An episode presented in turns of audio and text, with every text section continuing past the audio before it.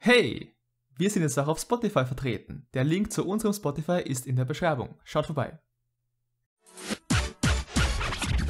Auf dem Weg nach Bethania City.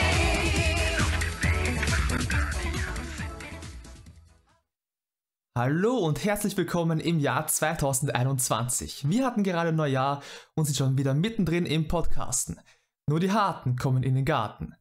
Apropos, heute geht es um Gärten und um Sünder. Und ob es eine Sünde ist, Kara no Kyoka zu schauen, das erzählen euch Grish, Hallo, ich bin Grisch. Soul Jo, moin.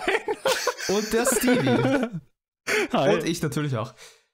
Ja, ähm, anhand des Gelächters ähm, glaube ich, dass es wirklich nur die Harten sind, die sich in diesen Garten trauen. Sehe ich das richtig? Absolut. Ich, ich schätze so. Ich hab's absolut nicht erwartet. Ach was. Ist halt. Ich habe noch auf die Härteren in die Gärtnerin gewartet. Wow. Das kommt dann im Epilog dieses Podcasts. Oh Gott. oh ja, da freue ich mich drauf. Aber heute schneit's nicht. Schade eigentlich. Gestern hat's geschneit. Ja, ähm, wie ist denn eure generelle Meinung zu Garden of Sinners, Kara no Kyokai so? Ich fange jetzt einfach mal an und erzähle, was meine Erwartung war. Mhm. Meine Erwartung war, bevor ich den ersten Film vor ein paar Jahren das erste Mal gesehen hatte, dass das äh, so ein Psychothriller ist, der hübsch ausschaut, der relativ deep ist und den man sich einfach auch gut geben kann. Das war meine Erwartung. Den ersten Film hatte ich dann gesehen, 2000 und, äh, keine Ahnung, schieß mich tot, 16 oder 17. Und jetzt innerhalb der letzten paar Tage habe ich mir die Filme dann alle nochmal gegeben. Ich wusste gar nicht, dass du den ersten schon mal gesehen hast. Ja, aber äh, vielleicht sage ich auch gleich dazu, warum ich nicht weitergeguckt habe, weil ich den ersten Film ziemlich enttäuschend fand. Ähm, er war erwartungsgemäß schön anzuschauen. Ich mag Yuki Kachiura als äh, Komponistin sehr gern, also ich mochte auch die Musik im ersten Film. Aber ja, Autsch. that's, that's it. Aber. Ja. Ja, also Und dann habe ich nicht weitergeschaut. Mir geht es tatsächlich äh, ähnlich wie dir. Ähm, also zumindest was das Ansehen des ersten Films vor Ewigkeiten äh, betrifft. Ich habe ihn auch irgendwie so 2017, 18 irgendwann so gesehen und dachte mir, ja, okay, ähm, den Rest werde ich auch noch demnächst schauen. Ähm, hat dann bis diese Woche gedauert, aber hey, Ist ja demnächst gewesen. was? War ja quasi demnächst. Richtig. War nur einen, einen Katzensprung entfernt. Mehr oder weniger. Naja, ähm, ja. Das war eine Filmserie, oder? Kann man so sagen, ja. Kann man so sagen. Weil, äh, wer von euch hat es jetzt eigentlich auf Deutsch geguckt? Und wer, also ich, Ich. habe es auf Japanisch geguckt. Und Chris Ich und hab's auf Stevie, Deutsch glaube ich, auf geguckt. Deutsch, ne? Wir, wir haben es auf Deutsch geguckt, auch Folge, auch den fünften Film. Ja. Ich kann verstehen, die, paar- die paar Abgleiche, die wir gehabt haben über Discord, also die einzelne Sätze. Jedes Mal, wenn du was geschrieben hast, habe ich genau gewusst, wo du gerade bist. Okay. Ja, ich Ja, habe, also, bitte sag mir, du hast es auf Japanisch gesehen. ich hab, glaube ich, äh, von uns allen am letzten äh, begonnen, äh, begonnen zu schauen und ich habe schon mitbekommen, dass der deutsche Dub jetzt nicht grandios sein soll, so von den paar Discord-Messages und dachte mir, nee, das brauche ich nicht. Ich habe große Erwartungen an diese Serie. Ich will es mit Japanisch, äh, mit, mit, mit japanischen Dubs schauen. Zumindest hoffe ich, dass es die japanischen Dubs besser machen als die deutschen im Vergleich. Und ich glaube, dass das auch der, äh, der Fall war. Ich glaube, dass der deutsche Dub halt wirklich ähm, abträglich ist, kann das sein? Ich meine, ich finde, du gewöhnst dich so ein bisschen dran. Und dann kommt der fünfte Film mit diesem Typen, äh, Tomoe Enjo, ja, ja, oder wie genau. der heißt. Ja, Und der ist halt unfassbar schlecht vertont. ja das, das So- war aber, der ist richtig rausgestochen. Der war wirklich, Richtig, hat ja. richtig schlecht gesprochen. Das war echt krass. Also Okay. teilweise, auch, teilweise total schlampig in der Aussprache von Wörtern und so. Wobei so er gut geschrien hat, komischerweise. Also Ja, sein Schreien fand ich immer stimmt, ziemlich, stimmt, ziemlich sick, stimmt. aber der Rest. Das war so die Anforderung beim Casten, dass man schreien kann. Ich habe ich hab am Anfang, ja, ich mir so Sorgen gemacht, weil diese allererste Szene im ersten Film, ich weiß nicht wieso, ich weiß nicht, was da los war. Der Sprecher von ähm, Mikia, es ist glaube ich Mikia, der irgend so komisch hochgestochen über Erdbeeren schwadroniert, ähm, der klingt in, nur in dieser einen Szene so, als wäre er nicht im Studio gewesen. Sondern es hätte, keine Ahnung, es hätten es den irgendwie per Call von sich zu Hause aufgenommen oder so. Aber nur in der einen Szene, da habe ich gedacht, ach du Schande. So Der die- war noch nicht hart genug für die- den Garten. Die, ja, wahrscheinlich. Die, weil die Tonqualität von der Sprecherin von Shiki war ganz andere als die von, von Mikia und das war dann zum- danach aber nimmer so. Aber da habe ich mir schon kurz Sorgen gemacht. Also rückblickend halte ich für mich fest, dass. Ich habe mir nämlich überlegt, ob ich auf den deutschen Dub äh, wechsle, damit ich es abends im Bett gucken kann. Hast du dir nicht sogar überlegt, beim, vor dem fünften zu wechseln? Nee, vor dem dritten war es, glaube ich, Ah, okay. oder vierten. Aber da bin ich ja froh, dass ich es nicht gemacht habe. Ja, same. Aber wie gesagt, abgesehen, abgesehen von dem fand ich es eigentlich auch echt ganz solide sogar. Also, War, war okay. Ich finde, das ist jetzt weder positiv noch negativ rausgestochen. So. Was Außer- war das mit dem verdrehten Bein? Das hat mich nur deswegen so amüsiert, weil, es, weil da Mein gibt's halt so Bein ein, ist verdreht. genau, dein Bein ist verdreht. Was, Samantha. echt jetzt? Da gab es eine Szene, da sagt, ah, mein, mein Bein ist verdreht. Und ich so, was Alter. kannst du nicht sagen? Und es war halt noch genau dieser, dieser Tomoe oder wie der hieß. Äh, das hat mich gekillt. es war, es war einfach so lustig an der Szene, weil ich, das ist ja eigentlich eine sehr, sehr grafische Szene, um da kurz vorzugreifen, weil, weil es dieses Mädel ist, was halt irgendwie mit ihren Gedanken Dinge verdrehen kann. Und Ja, es ist halt echt verdreht. Halt, die bricht dem halt vorher schon irgendwie zwei andere Gliedmaßen, indem sie sie verdreht. Und ich finde es halt so eine seltsame Reaktion auf einen mehrfach verdrehten und dementsprechend gebrochenen Fuß, wo halt auch die Kniescheibe und alles so geglaubt hat, so einfach nur mit mein Bein ist verdreht zu reagieren. also ich hätte, dann, ich hätte den halt schreien lassen, mein Bein ist gebrochen oder so, aber nicht mein Bein ist verdreht. Ja, oder einfach nur schreien, weil er so Schmerz hat. Aber Ja. wer sagt denn dann bitte vor lauter Schmerz, mein Bein ist verdreht? Kann man bitte nicht in Dialekt in so deutschen Vertonungen sprechen? ja, ich glaube, so krass war es nicht. Na, aber so so, es hat mich nicht. halt total ja, an da dieses ist er wahrscheinlich mal so erinnert. rausgerutscht oder so. Aber ist ja geil. Was mich aber mal wegen der äh, Sprache interessieren würde, äh, wie ist denn das im Deutschen geregelt mit Shikis zwei Persönlichkeiten? Weil im, Ähm, im Japanischen werden die übersetzt mit der weiblichen und der männlichen Shiki und sie nennt, also sie spricht halt über sich auch manchmal eben mit Ore, was ja ah, okay. Ja, also männliche in der Und, Deutschen wird, und, wird und, auch. und eine, eine, eine Sache noch. In den Subs wird da die männliche Shiki quasi in Full Caps geschrieben und die weibliche ja genau genau. Shiki halt normal. Also im Stimmt, Deutschen stimmt. ist es so, dass die, der männliche, also es gibt auch den männlichen und den weiblichen Part und der männliche Part ist immer Shiki-kun. Also Suffixe kommen auch vor. Yikes. Aber nur sehr ausgewählt ist mir aufgefallen. Mhm, ja. Es gibt nur, also es gibt halt Shiki-kun und es gibt so ganz selten, wenn so, so Randcharaktere über irgendwen sprechen, dass sie über irgendwen mit Sun oder so sprechen. Aber die Hauptcharaktere nehmen es, glaube ich, fast nie her, außer in Bezug auf Shiki. Also es ist auch nur Shiki selbst, die, glaube ich, zu dem männlichen Teil äh, mit Shiki-kun, äh, also auf den so referiert. Die anderen sagen einfach ja die andere Hälfte. Also es ist so wie bei dem äh, Evangelion Dub, wenn Misato nur manchmal, nur in manchen Ja. Situationen Kunden für Shinji benutzt. Ja, ich meine, das ist halt standardmäßig ähm, we- wegen den Mundbewegungen Mhm. Mhm. und was ich von den Silben her, damit das halbwegs reinpasst. Und wenn Ähm, die deutsche ich- Dub-Industrie auf eins stolz ist, dann auf Lippensynchronität. Richtig. Und auf die Synchronsprecherin von Asuka, die immer, Ja. die immer irgendwelche Zunderes spricht. Ja! Warum? Ich mag die Stimme eigentlich gern, aber die Figuren, die sie spricht, mag ich nicht. Bis auf Asuka stimme ich dir dazu. Also es war die Schwester von Mikia. Äh, zu der wir auch noch kommen werden. Zu der wir auch noch kommen werden. Okay. Früh, früh genug. Ja. ah ja. Und äh, wie schaut's bei euch aus? Ich habe ja gerade erzählt, äh, wie es bei mir ist. Habt ihr die Filme schon alle mal gesehen gehabt? Also bei Joma wissen wir es ja jetzt, aber ihr zwei? Oder habt ihr jetzt die alles das erste Mal gesehen? Erste Mal.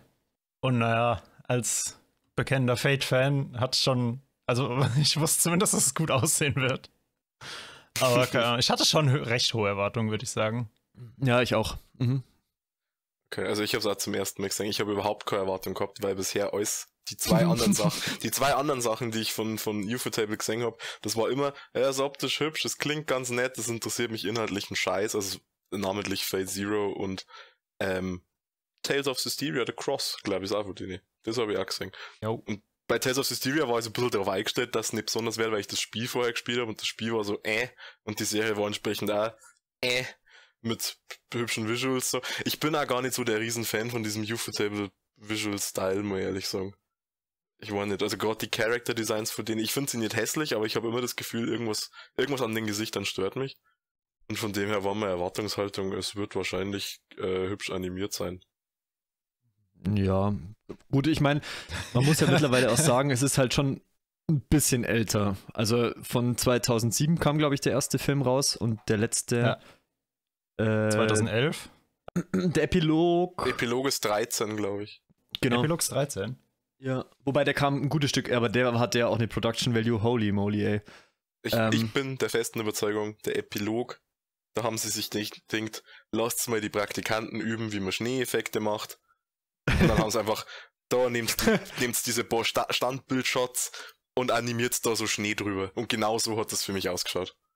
Ja, aber also ähm, dafür, man muss natürlich auch beachten, wie, dass es schon ein bisschen älter ist, finde ich. Ja, Ähm, weil ich finde tatsächlich, dass Fate Zero besser ausschaut. Wirklich. Ja, sehe ich, ja. schon. Glaube Okay. ich. Keine Ahnung.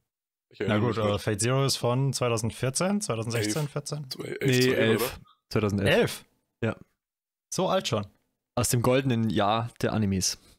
Holy shit.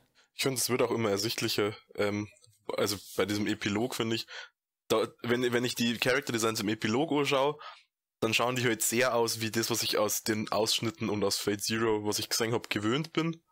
Und ich finde, je, je älter die werden, desto weniger Probleme habe ich mit den Character Designs aus irgendeinem Grund. Vielleicht, weil es noch nicht so überbelichtete Gesichter sind, ich weiß nicht genau, ich kann es nicht genau. Ja, die sind ja auch so recht überbelichtet, die Figuren.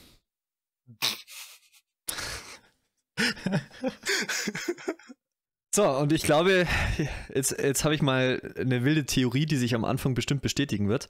Ich glaube, von uns allen hat Yoma am, am meisten gefallen, habe ich den Eindruck.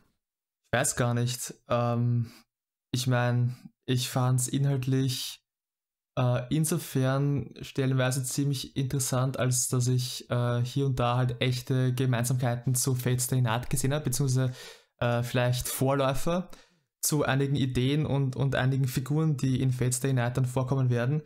Ähm, beispielsweise dieser ähm, große äh, Zauberer äh, namens Ayara, äh, Arayasore. richtig, der Der sich immer vorgestellt hat. richtig, Der die Stimme von Kirei Kotomine hat.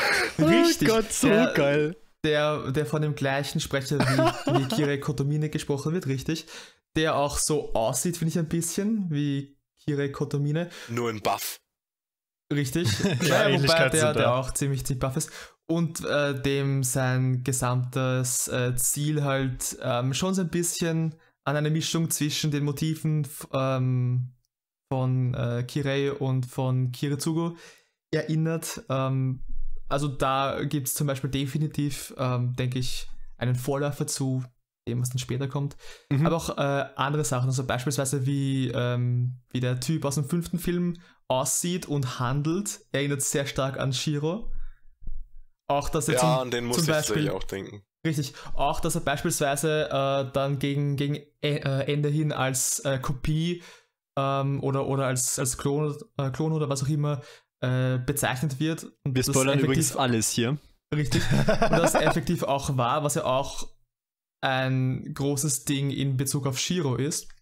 Auch wenn man Ja. seine Fähigkeit, äh, was der Sch- ähm, Ko äh, Kopien von Schwertern zu erzeugen bedenkt. Also es gibt def definitiv äh, viele Gemeinsamkeiten und ähm, ich mag Fate Stay Night auch recht gern sogar. Ich finde, dass es viele coole Ideen hat. Zwar auch viel Bullshit, aber hey, nur die Harten kommen in den Garten. ähm, und dahingehend fand ich es schon stellenweise ziemlich interessant. Und ich finde, also ich glaube, dass ich von uns allen definitiv den Look am besten fand. Also die, die gesamte visuelle Präsentation. Mhm. Also mit dem äh, typischen UFO-Table-Look assoziiert man ja, glaube ich, äh, heutzutage zumindest diese krassen äh, Lichteffekte, also so, so leuchtende Lichter, so äh, Gradients, die dann über die ganze Szene gelegt werden, dass das alles in so komischen Farben leuchtet. Und ähm, also das, das ist zum Beispiel bei Unlimited Blade Works ähm, stärker als bei Fate Zero. Also da hat man zum Beispiel so einen Vergleich. Ähm, und ich Supergeil. finde, das hat äh, einen gewissen Charme, finde ich auch. Aber ich weiß nicht, ich finde diesen eher düsteren, urbanen Look von, von äh, Garden of Sinners, ähm, weiß nicht, irgendwie hat der etwas richtig, richtig Cooles an sich. Also die, die gesamte visuelle äh, Atmosphäre von den Filmen, insbesondere nachts, fand ich wirklich schön. Ähm, und der Soundtrack, der kommt halt dann noch dazu, klarerweise. Also mich hat tatsächlich jetzt ähm, Garden of Sinners mehr überzeugt, was das Visuelle betrifft, als Demon Slayer, würde ich behaupten. Nicht, was die Animationen betrifft, da ist Demon Slayer besser, aber vom Artstyle her gefällt mir, glaube ich, Garden of Sinners besser. Voll. Äh, aber Demon Slayer ist, glaube ich, Manga-Vorlage, oder? Mhm. Weil dann bist Aber du halt ja auch von Ufotable. Ja, ja, aber mit Manga-Vorlage bist du ja in, deinem, in deiner Optik schon mal eingeschränkter als eben Light Novel oder Ja. irgendwie was anderes. Keine Ahnung, Visual Novel oder so auch. Deshalb ist immer schwierig bei Manga-Vorlage einem- das im Studio zuzuschreiben. Auch wenn Demon Slayer natürlich echt trotzdem sehr gut animiert ist und alles. Finde ich den Look von Garden of Sinners und ja, halt Fate auch gefällt mir besser. Mhm. Ja, kann ich gut Ich finde verstehen. es ich find's auch einfach schöner, wenn man den Studio, wenn das, die Studios mehr die Freiheiten haben, was Optik angeht. Weil da sieht man dann ja erst ihr, ihr, so ihr Markenzeichen raus. Vielleicht mochte ich es deswegen nicht so gern, weil es sich angefühlt hat wie Fate. Und Fate fand ich langweilig. Ja, weil du scheiße bist. Also wir haben uns alle lieb. ja, Wahrscheinlich ich kommt es genau, lieb. ich glaube, es kommt genau am Valentinstag raus, unser Podcast. okay. Ja, ich weiß nicht, wenn ich, also mein, mein ich auch mein, nicht. Nein, ähm, ich wollte jetzt eigentlich äh, thematisch weiterreden über die Filme und nicht darüber, ob wir uns lieb haben. Aber Ist ja vielleicht auch ganz interessant. ja, egal. Das, das mit dem Shit-Test hatten wir schon ein anderes Mal. Ähm, äh, belassen wir es besser dabei. Ähm, nee, also mein größter Kritikpunkt mit den Filmen ist, glaube ich, tatsächlich, dass mir so ein bisschen der rote Faden fehlt, was die Filme alle miteinander verbindet, beziehungsweise halt, was das Ganze soll. Ähm, Weil, also, ich, ich denke, man kommt bei Garden of Sinners nicht drum herum, es mit Fate äh, Stay Night zu, äh, zu vergleichen, weil es halt vom selben Typen geschrieben ist und vom selben Studio äh, animiert, zumindest die paar Ableger von Fate Stay Night. Ähm, und ich weiß, zwei von euch sind jetzt keine so großen Fate-Fans, aber Fate Stay, äh, Stay Night, zumindest die Visual Novel, hatte halt als großen, großen äh, roten Faden Shiro und seine Ideale und wie die in, in Konflikt zu den Leuten um ihn herum stehen. Ähm, und das war so das größte Ding, an dem ich mich halt aufgehängt habe bei, äh, bei Fate Stay Night. Was, was ich am, am, äh, am interessantesten fand und was dem Gesamten auch so eine gewisse Struktur gegeben hat. Ähm, weil Fate kann ja ziemlich verwirrend sein, ne? mit den drei Routen und alles ist gleich oder alles ist auch nicht gleich, keine Ahnung.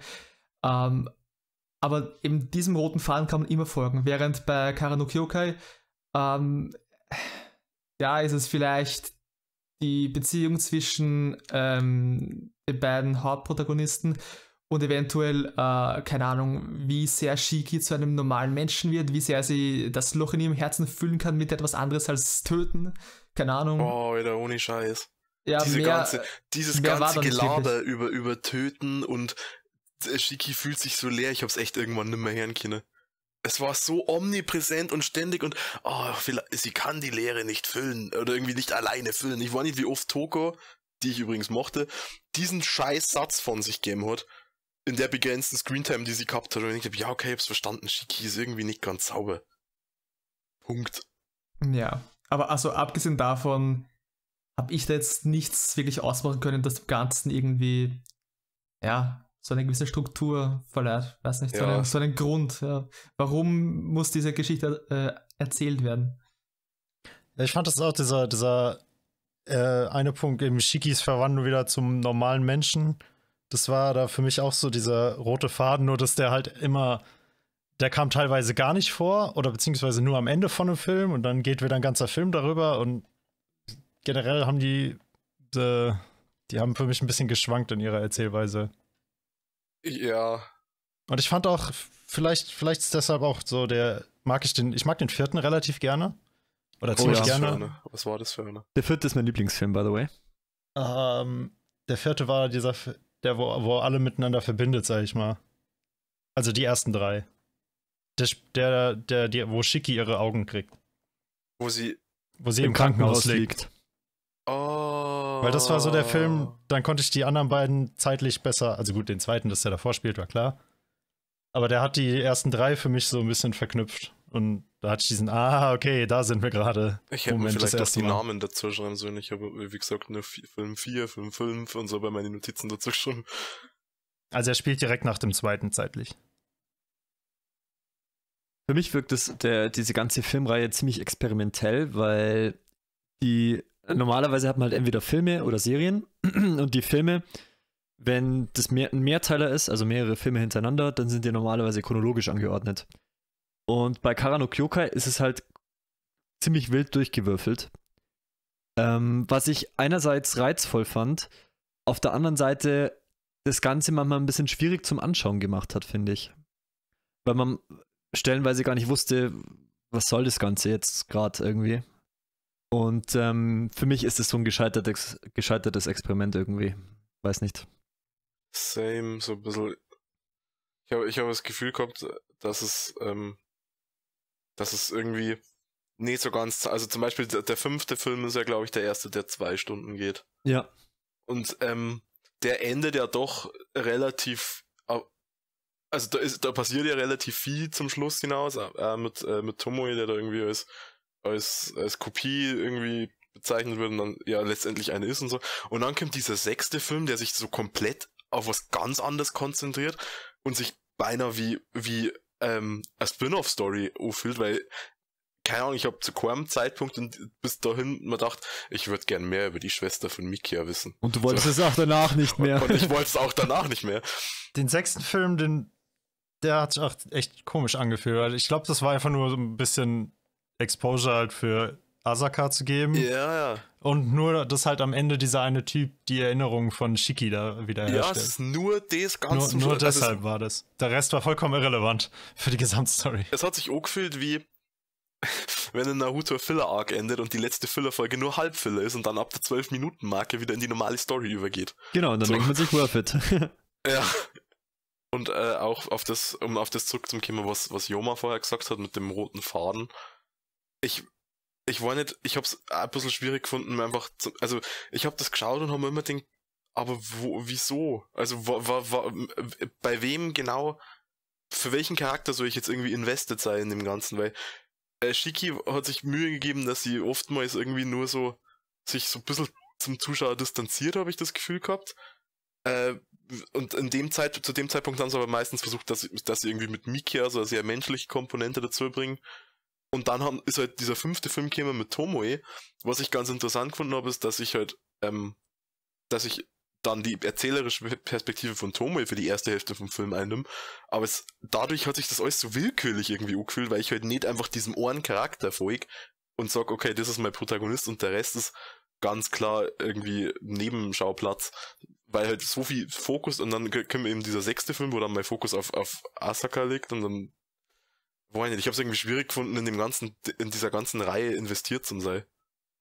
Ja, und ich, ähm, ich glaube halt auch, dass sich der Film oder dass sich diese Filmreihe keinen Gefallen tut damit, dass es so oft springt, weil das nimmt auch die Qualitäten der eigentlich guten Filme ein bisschen raus, weil man total aus dem Geschehen rausgeworfen wurde, in dem Film davor zum Beispiel. Also Mhm. ähm, der siebte, den mochte ich, der war ein bisschen gestreckt, fand ich, bisschen langatmig teilweise.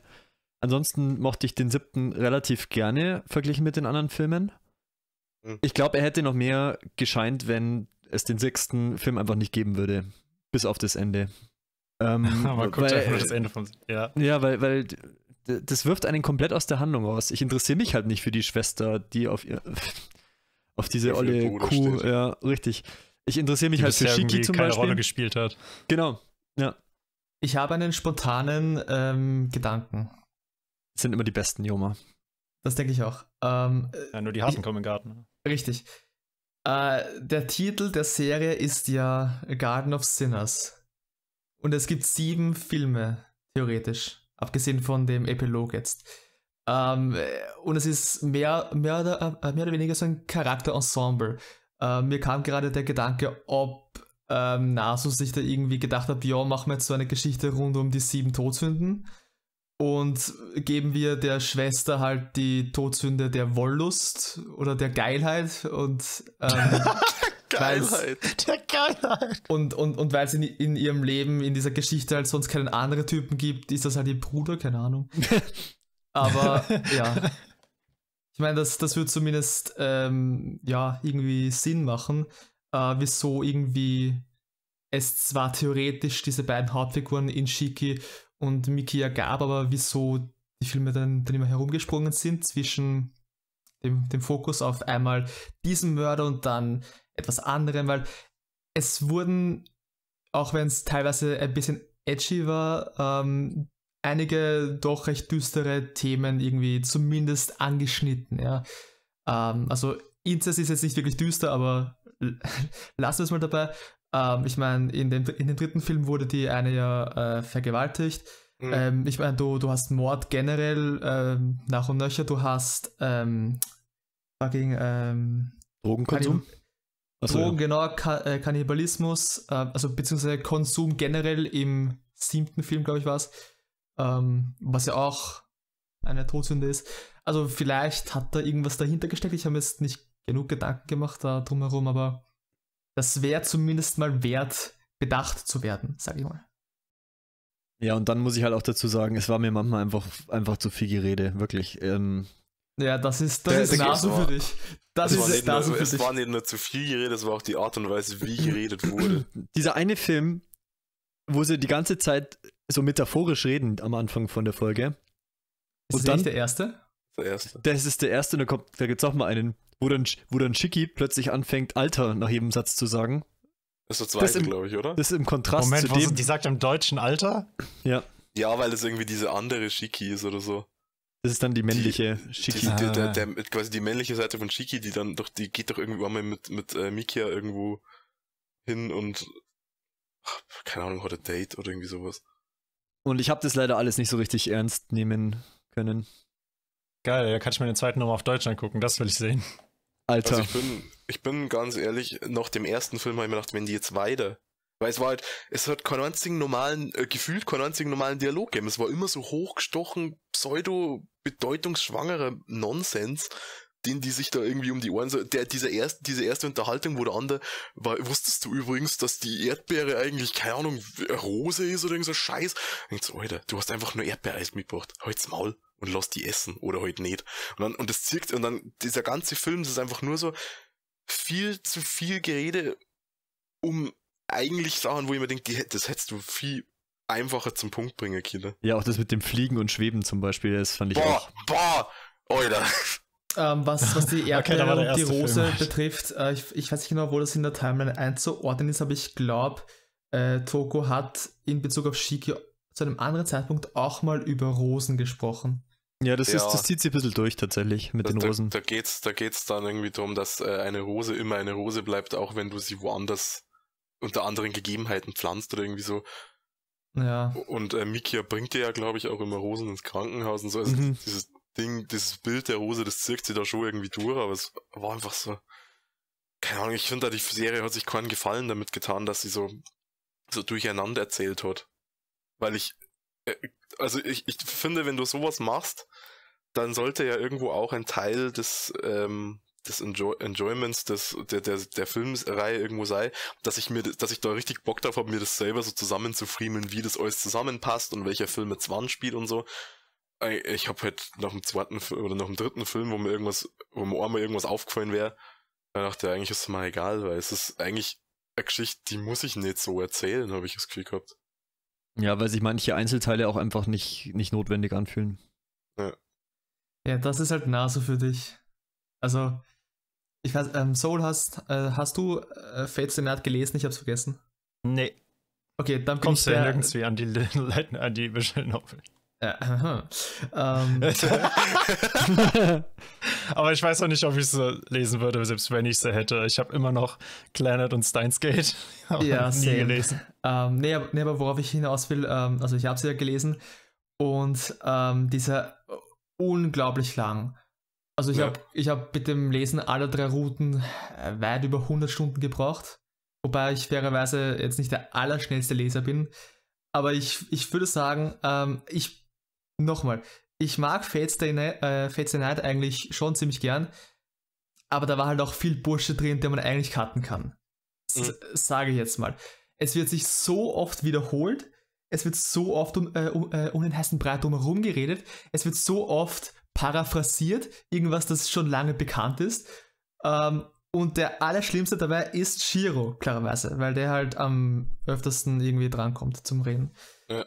Und ähm, ja, es, es gibt einige wirklich coole Dinge in der Geschichte, eben auch was Shiro und so betrifft, habe ich eh schon tausendmal gesagt.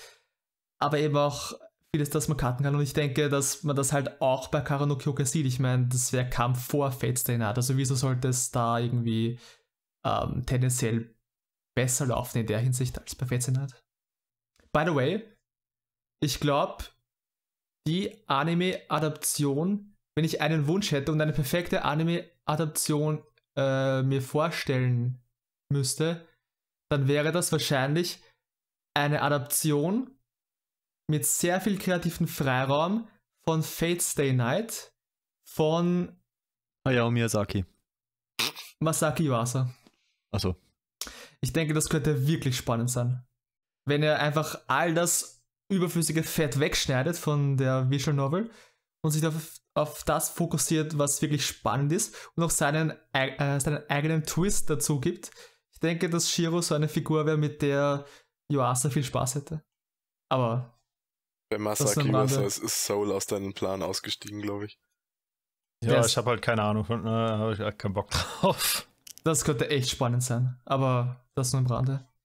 Aber hey, Azoken war cool. Aber ja, Punkt ist, dass sich die Serie teilweise zu aufgedunsen anfühlt. Ja, das ist eine Eigenschaft von Nasu, dem Writer. Okay. Ja. Aber ich möchte, um mal nicht nur zu jammern, dem Ding immerhin zugutehalten, dass es halt auch nach, wie, wie das der erste Film? 13, ja. Äh, ja. Dass er halt immer noch, also gerade, ich finde, dass, dass eigentlich alle Kampfszenen eigentlich ganz gut ausgeschaut haben nach wie vor. Also ich finde, dass der optisch jetzt nicht schlecht gealtert ist oder so. Ich finde, nö, hat sich Gott, gut gehalten. gerade eine, einige der Kampfszenen fand ich echt cool zum, zum Schauen. Ich hab, äh, ich muss leider weiter jammern, weil ich habe nicht so viel Positives leider zu sagen. Ähm, äh, die, die, die, Antago die Antagonisten habe ich halt auch gar nicht gepackt irgendwie. Also, der Araya Soren, der sich immer vorstellt, erzählt, wo seine, sein Schwachpunkt ist. Er, heißt, Ähm. er heißt Leo und nicht Leo. Das war ein Buchstabe am Leben Ja. vorbei. Hast du verstanden, weil er seine Opfer aufisst? Alter. ja, aber auch die, auch die anderen, die. Ich, oder dieser Cornelius Alba da, naja. also, Alter. Da fehlen auch nur zwei Buchstaben, um albern zu heißen. Ähm, ja, keine Ahnung. Ich habe mit denen nichts anfangen können. Ich habe das Gefühl gehabt, die waren recht klischeehaft. Ähm, waren hauptsächlich irgendwie irre, hatten irgendwie einen Schuss oder haben sich immer vorgestellt, wenn sie erschienen sind. ähm, und ich habe da halt jetzt keinen. Ich habe jetzt bei keiner Figur, die ein Antagonist war, einen Aspekt gesehen, den ich besonders fand. Ja, same. Und ich habe mich halt einfach null für die interessiert. Ich glaube, ich mochte tatsächlich am ehesten von den Gegenspielern, Gegenspielern in Anführungszeichen, noch dieses Mädel mit der Blinddarmentzündung, ja. die, die, Weil die die, war schnell tot. irgendwie mein Bein ist verdreht.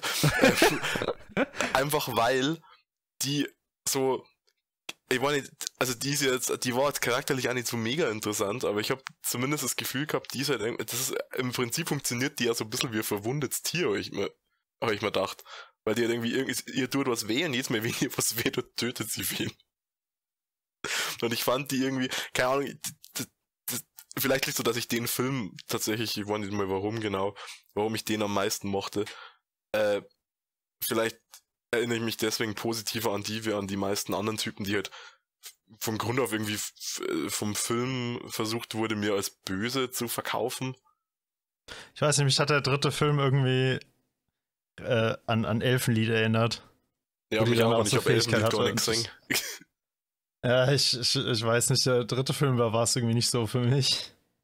Mich hat der dritte Film ein wenig an Heaven's Feel erinnert. Aber doch, ich weiß wieder, warum ich den dritten mochte. Weil das der erste war, in dem ich so ein bisschen äh, minimal investiert war, weil ich äh, Kokto, also Mikia zu dem Zeitpunkt dann relativ sympathisch mal fand. Also das ist, das ist noch so eine Gemeinsamkeit, die ich, oder, oder eine Inspiration, eine mögliche Inspiration, die ich so sehe. Äh, der gesamte dritte Film und der Charakter der Sakura, beziehungsweise halt die Route Heaven's Feel, ähm, zumindest ein wenig. Ist eigentlich belastend, dass ich den noch nicht gesehen habe. Jo. Also nur den ersten. Wenn ich es auf einen Satz runterbrechen müsste, was mich an Antagonisten stört, ist es wahrscheinlich, dass die alle darauf ausgelegt sind, dass man einen bestimmten Schockmoment hat, weil sie Mhm. andere essen, weil sie andere mit ihren magischen Kräften erwürgen, weil sie sich immer mit ihrem Namen vorstellen. Ähm, aber das ist halt irgendwie gefühlt nicht mehr und das, äh, das ist so schade, weil eigentlich möchte ich diese Reihe mögen, aber ich mag sie einfach nicht. Es ist, Ich glaube, es, es sind ist einfach zu traurig. viele Antagonisten. Ja, Ich glaube, Sie weil, waren im weil, Endeffekt alle zu randomer. weil als, als äh, Ada ja das erste Mal gezeigt wurde, dachte ich mir, okay, gut, das ist der Antagonist für den Rest von den Filmen. Okay, cool, sieht interessant aus. Dann hat er halt seine Präsenz da im fünften Film gekriegt und sonst war er nur in Rückblenden da. Und dann wurde wieder, war irgendwie wieder irgendwer anders der Böse, dann waren es diese komischen Feen und Können wir Feen, ja. nimmer über den sechsten Film reden? Ar Araya Soren. Ah, der, der ist, den liebe ich. der hätte, ich, ich glaube, der hätte was werden können, aber er war halt nicht für äh, ja, und er hat zehn, zehnmal erklärt, was der Ursprung von einem ist und Ich fand's so Äh. geil. Ja, Ich muss echt immer, ich musste immer so lachen, wie er sich vorgestellt hat. Das war so geil. das war halt episch im Japanischen, weil die Stimme einfach geil ist. Ja, oh so geil, Gott, diese, diese der- fucking Stimme. Oh Gott. als der gestorben ist. Und dann fragt ihn ja, also mal davor abgesehen, dass diese Serie das Klischee von jemand stirbt und er hat als letzten Satz einen ganzen Monolog wieder auf die Spitze treibt. Ja, Ähm, weil diese Fake Toko ja auch stirbt und die redet dann auch so lange, bis er dieses Herz, was er schon seit einer Minute in der Hand hält, mal zerdruckt. Und äh, wenn, wenn hier Araya Soren stirbt, äh, fragt sie ihn ja dann auch irgendwie, was irgendwie seiner Meinung nach dieses Ding ist und nachdem er sucht, ich weiß nicht mehr, mehr was es war. Der Und er Ursprung von labert- allem. Ja, und er labert dann ewig umeinander und er redet dann, er redet dann irgendwas von, von der, von, davon, wie Menschen, dass Menschen irgendwie ähm, keine reine Lebensform sind, sondern irgendwie so korrupte, kaputte Scheißverein irgendwie ist. Und dann sagt er irgendwie, dass die alle so, so egoistisch sind und im Endeffekt so, irgendwie mit seinem letzten Satz gesteht er sich eigentlich nur selber ein, dass er auch total egoistisch war, ohne es sich tatsächlich einzugestehen. Aber das war das, was mir irgendwie so hängen ist und ich dachte, hä? Ich glaube halt einfach, die Reihe hat viele Ansätze nicht weit genug ausgeführt. ja, das trifft es ziemlich gut, auch, finde ich. auch, auch eben das mit dem Ursprung. Ich weiß nicht, was da jetzt genau der Sinn hinter war. Am Ende war es wahrscheinlich Ja. nur die Motivation dafür, dass der Kerl alle auffrisst, weil er ja, weil sein Ursprung ja verzehren ist. Und Shiki ist halt, Shikis Ursprung ist halt die Lehre, aber boah, so. Ich meine, äh, soweit ich das verstanden habe, will Arya Soren ähm, will den, den, den äh, Ursprung von allem irgendwie finden, was so irgendwie das Gegenstück zu diesem komischen weißen Raum mit dieser komischen Tür in Full Metal äh, Alchemist ist, wo dann quasi, äh, ke- keine Ahnung, Gott sitzt oder, oder was auch immer, er will quasi allwissend sein und allmächtig über die Vergangenheit, Gegenwart und Zukunft. Und damit will er quasi alle Menschen umbringen, um dem Sterben von allen Menschen einen Sinn zu geben, weil sein Wunsch, alle Menschen retten zu können, nicht in Erfüllung gehen kann und er diejenigen betrauert, die nicht gerettet werden konnten, die einen sinnlosen Tod ges äh, gestorben sind. Also ist das quasi Nice. eine Mischung aus dem Wunsch von Kiritsugu und, ähm, und, und äh, Kirei und quasi das, was er dann halt zustande bringen will, ist im Endeffekt das, was der Heilige Gral in Fate's Day Night dann halt mit dem Wunsch von Kiritsugu tut. Nämlich alle Menschen um, äh, umbringen, weil wenn alle tot sind, dann können alle gerettet werden, weil alle keiner ist und hä? Aber ja. Also es ist das Human Instrumentality Project in noch seltsamer. Ja, quasi, kann man so sagen. Mehr oder weniger. Ja. Ich weiß gar nicht, worauf ich damit hinaus wollte. Ich habe den Punkt vergessen. Du wolltest, nur, du wolltest nur seinen Namen aussprechen. Richtig. Ich, ich, ich wollte ihn vorstellen, Ah, weil er ja, nicht mehr so. da ist. Weil er schon tot ist.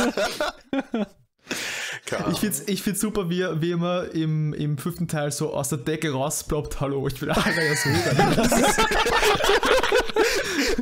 Stimmt, das Ja, das stellt sich immer vor, das ist so geil. Äh, ein freundlicher Antagonist.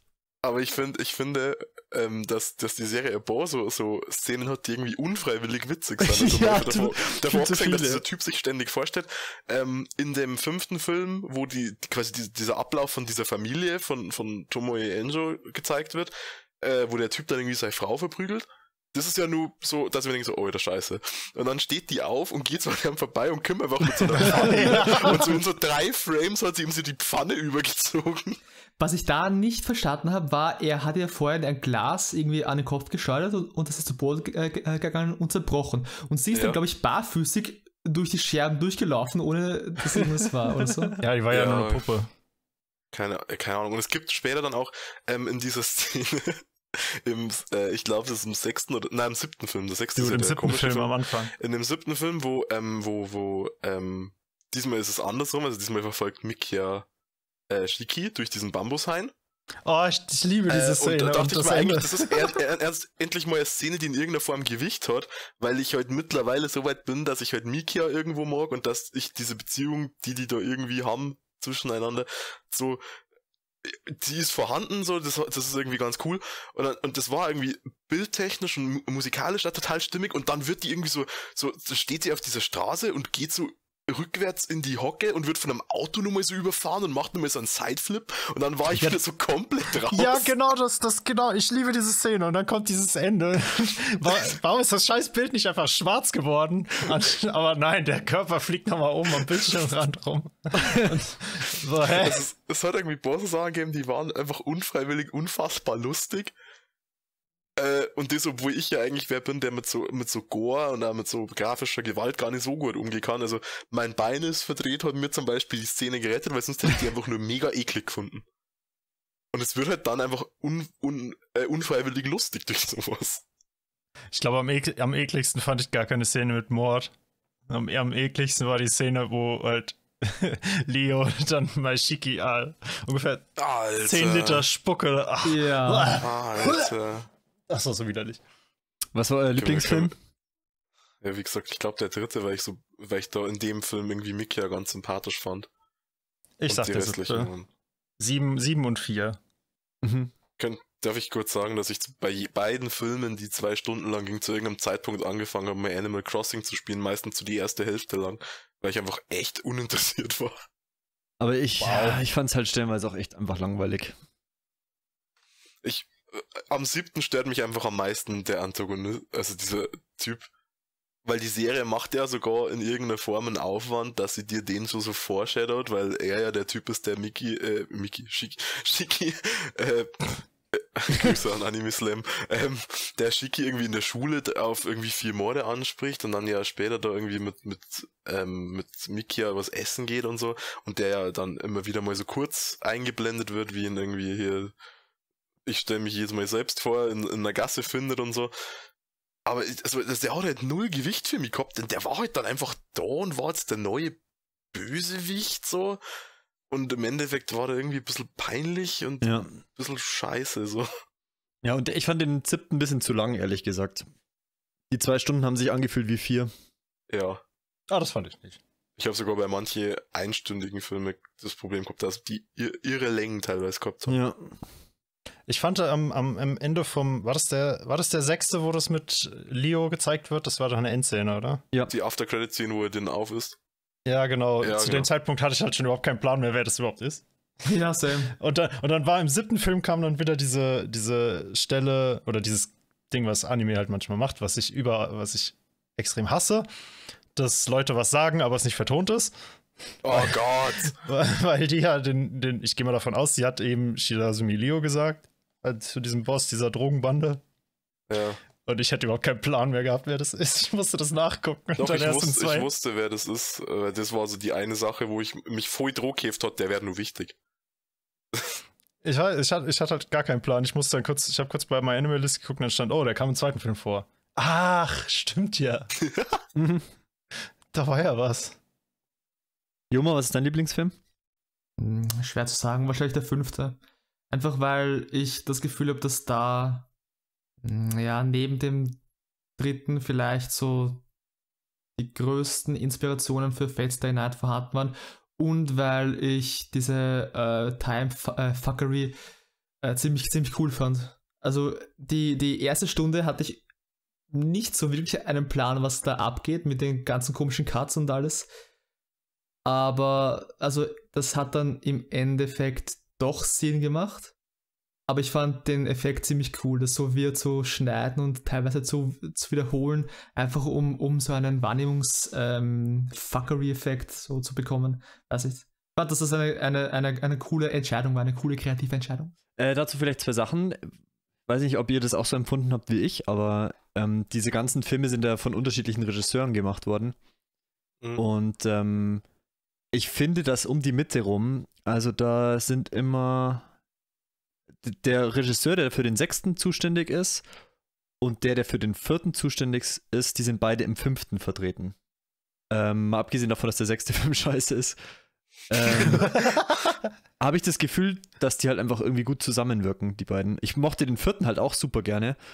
Den fünften dann wieder nicht so sehr, weil der fünfte hat mich von dem Ansatz her, dass man nicht weiß, was jetzt Realität ist und was, ähm, was quasi nur in dieser, in diesem Haus passiert. Es hat Mhm. mich ein bisschen an Satoshi Kon erinnert und es war für mich so Perfect Blue für Arme. äh, ich weiß nicht. Es hat, das hat für mich den fünften so ein bisschen runtergewertet. Echt, das war nur das, was ich am fünften, am Anfang zumindest am meisten mochte.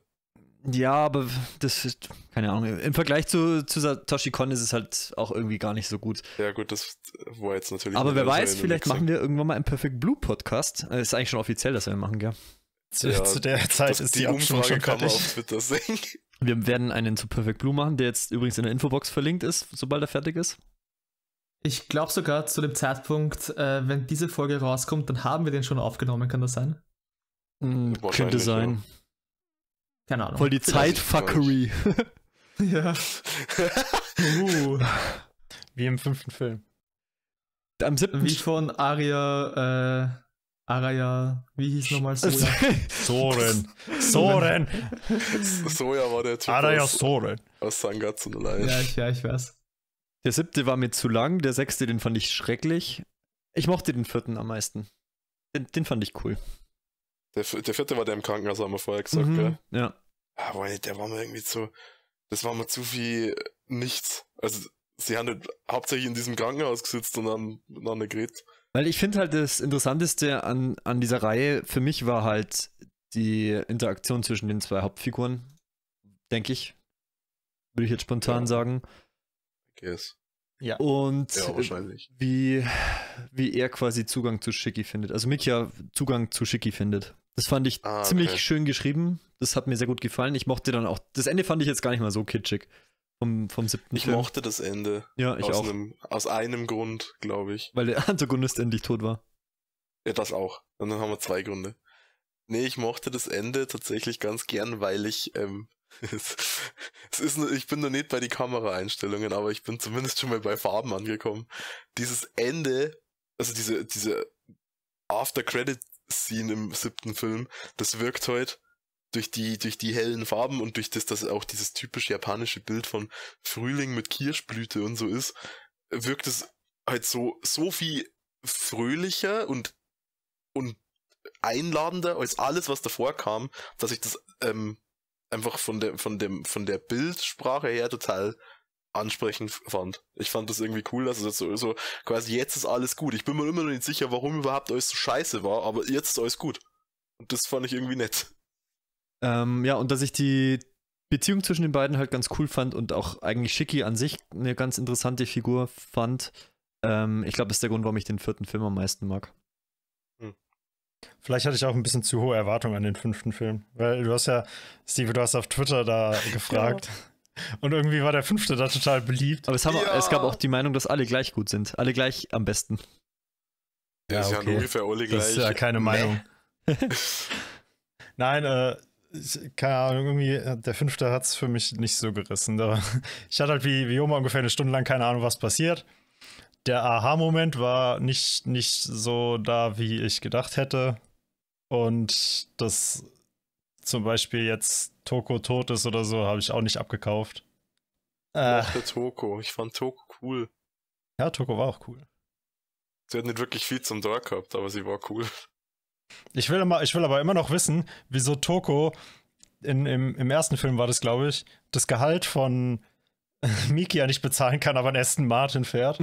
Ja, deswegen schätze ich. ja, kann, kann natürlich sein. Ich fand tatsächlich bei dem ersten Film, wenn ich jetzt mal, sagen wir mal, zwei, drei so, so offensichtliche Sachen, wo du halt merkst, das ist halt ein Film aus einer Reihe, wenn ich die wegnehme und ein bisschen so dieses überhochgestochene Gelaber, was die die ganze Zeit haben, dann hätte ich den als einzelnen Standalone-Film vielleicht sogar irgendwie ganz nett empfunden. Ja. Aber so war es dann irgendwie zu wenig. Ich meine, als äh, Standalone-Film wäre er wahrscheinlich auch länger als. Ja, Da wahrscheinlich. 50 wäre Minuten. da wär vielleicht auch der sechste besser gewesen. Ah, ich weiß ist ja nicht. Da wäre ich mir jetzt unsicher. Ich schätze, wenn der sechste Standalone-Film gewesen wäre, dann hätte ich mir gar nicht u- angeschaut mit der Prämisse, ey, da ist das Schulmädchen, was auf ihrem Bruder steht, was eigentlich ihr Cousin oder so ist. Aber ich hart die Sword Art Online-Vibes gekriegt. Was ich aber beim, beim sechsten spannend fand, ähm, war, und das, das zieht sich halt auch durch äh, Fate's Day Night, ich komme immer, wieder- immer wieder drauf zurück, da gibt es ja viele, viele Gemeinsamkeiten, ne? Können wir es einfach Karano den Kyokai Schrägstrich äh, Fates Day Night Podcast nennen? Äh, nee, zu Fate's Day Night kann man durchaus noch einen eigenen machen und vielleicht kommt in Zukunft ja so einer. Man weiß es nicht. Wenn ja, also jetzt Ähm, hier oben in der Infobox verlinkt. Aber, aber worauf das ich ist aber hinaus ganz schön will, spät, dass es dann noch verlinkt wird. Ich werde wahrscheinlich nicht so denken, dass ich zu euch die Podcasts nur mit Zucki und die nachträglich noch verlinke. Irgendwann sind wir so fame, dass uns die Zuschauer daran erinnern, dass es fehlt.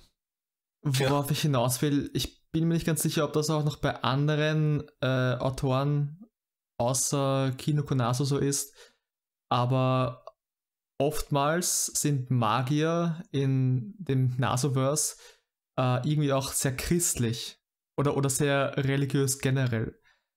Und ich habe keine Ahnung, was das genau bedeutet, was Naso damit irgendwie aussagen möchte, aber ich finde es definitiv spannend.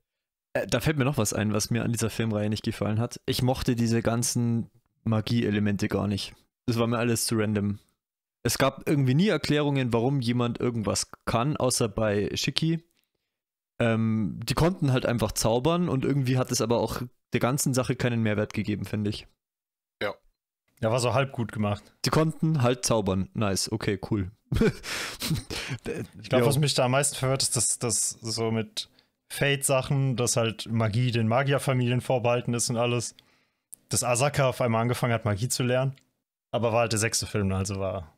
Ich war mir halt nie ganz sicher, was für, also, die, weil im, im Prinzip praktizieren die alle irgendwie sehr unterschiedliche Magie und ich war mir da nicht ganz sicher, es alles, ist es alles in irgendeiner Form der gleiche Schlag Mensch oder gibt es da arg verschiedene oder Ich meine, wenn ich mich richtig äh, äh, erinnere, dann ist Magie nicht unbedingt nur Magierfamilien vorbehalten. Ich meine, sie ist zwar stärker, glaube ich, in Magierfamilien, aber Shiro zum Beispiel kommt ja ursprünglich auch aus einer, sagen wir, Ma äh, Magelfamilie und lernt dann durch Kirizugo zumindest ein bisschen Magie.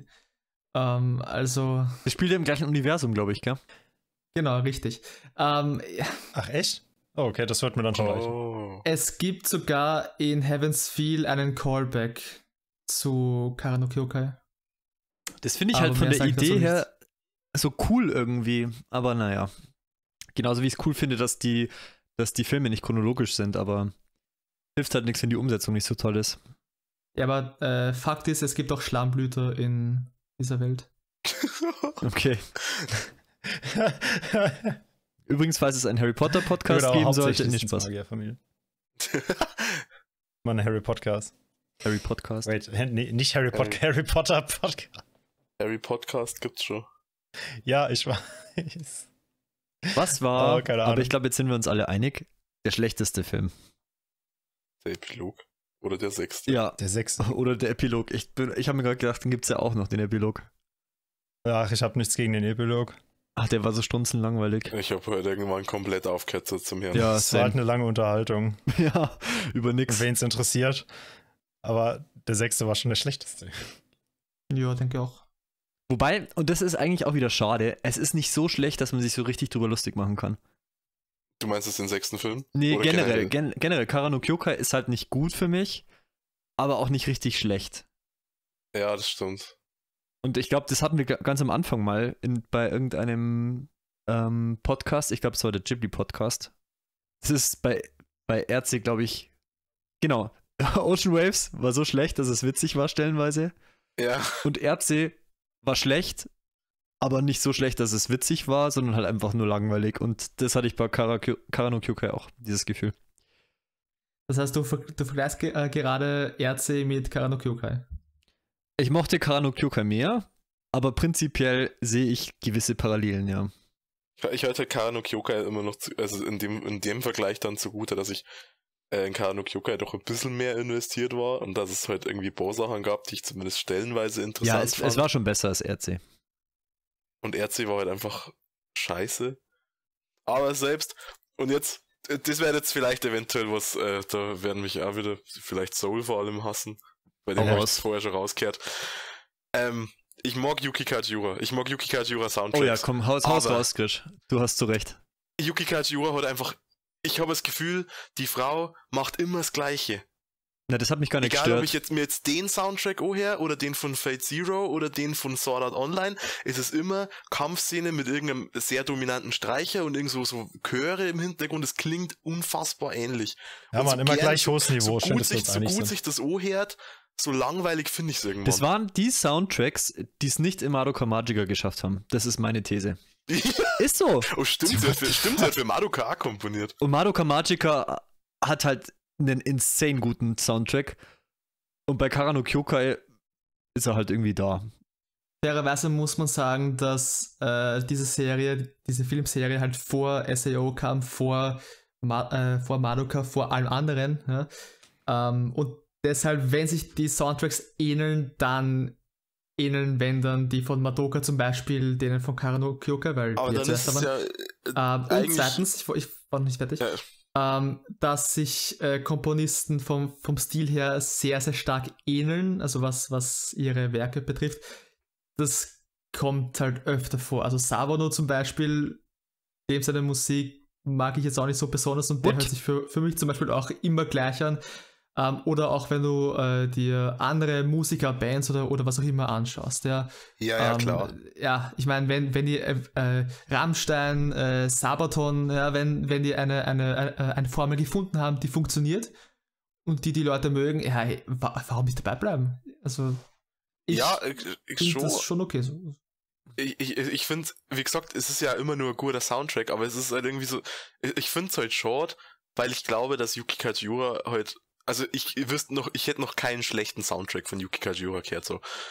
Aber ich denke halt, dass die vielleicht auch mehr kann als das, äh, also vor allem, wenn ich jetzt überlege, dass der erste Film 2007 ausgekommen ist und das neueste Sword Art Online ist von vor ein paar Jahren oder von, von letztem Jahr oder so und es klingt halt alles irgendwie wahnsinnig ähnlich, dann finde ich das einfach ein bisschen short, so.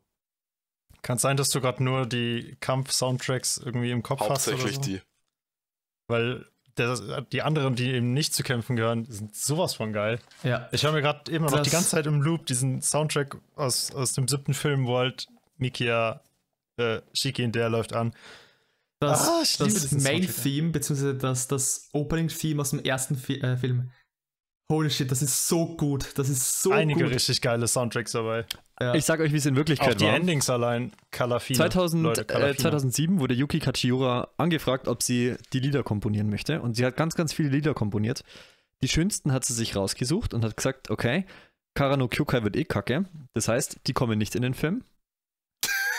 Die hat sie sich dann aufgehoben und hat sie dann ein paar Jahre später für Madoka Magica verwendet. Ende. So, Okay. überzeugt. Weiter geht's. Oder sie ist eine Musikerin mit einem festen gefundenen Stil, die im Laufe ihrer Karriere halt besser wurde und zu dem Zeitpunkt das Beste gemacht hat, was sie zustande brachte, nämlich der, so äh, der Soundtrack für Karano Kyokai. Und ein paar Jahre später, wenn sie noch mehr Erfahrung hat, einfach noch was anderes. Könnte auch Das- sein. Ich glaube, du musst das gar nicht so weit ausführen. Ich glaube, du kannst einfach sagen, oder sie ist eine Musikerin und das passt schon. Richtig. Ist halt, ist halt so, ne? Ja, also das, nee, ich wollte damit eigentlich bloß ausdrücken, dass es für mich einfach eine schwächere Version ist und dass ich es deswegen gar nicht so sehr mochte, denke ich.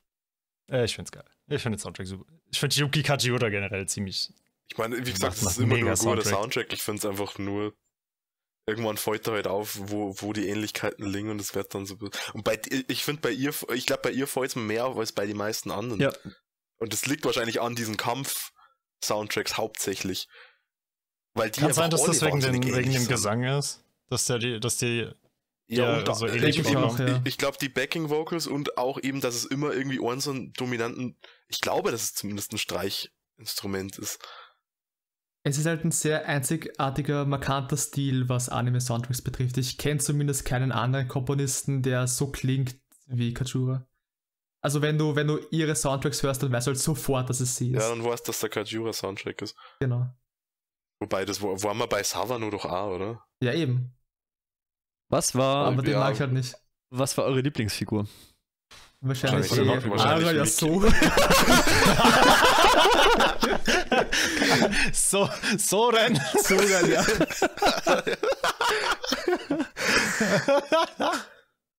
Was, was, was bei mir das Problem ist, warum ich mir seinen Vornamen nicht, nicht merke, ist, dass ich Soren irgendwie abgespeichert habe als einen skandinavischen Namen und Sören.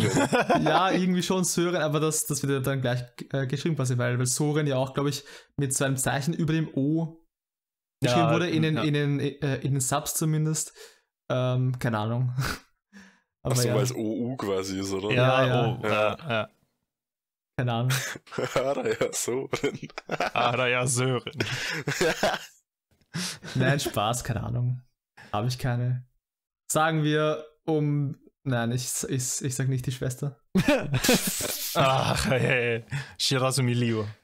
Oh Gott. Na, äh, Shiki oder Toko? Mhm. Ja. Toko und, Toko und Mikia. Und Ja. dann Shiki. Also ich meine, Das hat der die Maincast, Auswahl ne? ist nicht so groß, der Das ist- abgesehen vom Maincast, ja. Die, diese haben sich ja, ist, ja, viele kamen halt nur einmal vor oder kamen generell nicht so oft vor. Also die Auswahl ist schon sehr begrenzt, ja. Ich hätte gern noch mehr von Toko gesehen. Ja, ich auch. Same. Also Mann. würde ich es ja, keine Ahnung, sie nennen, egal.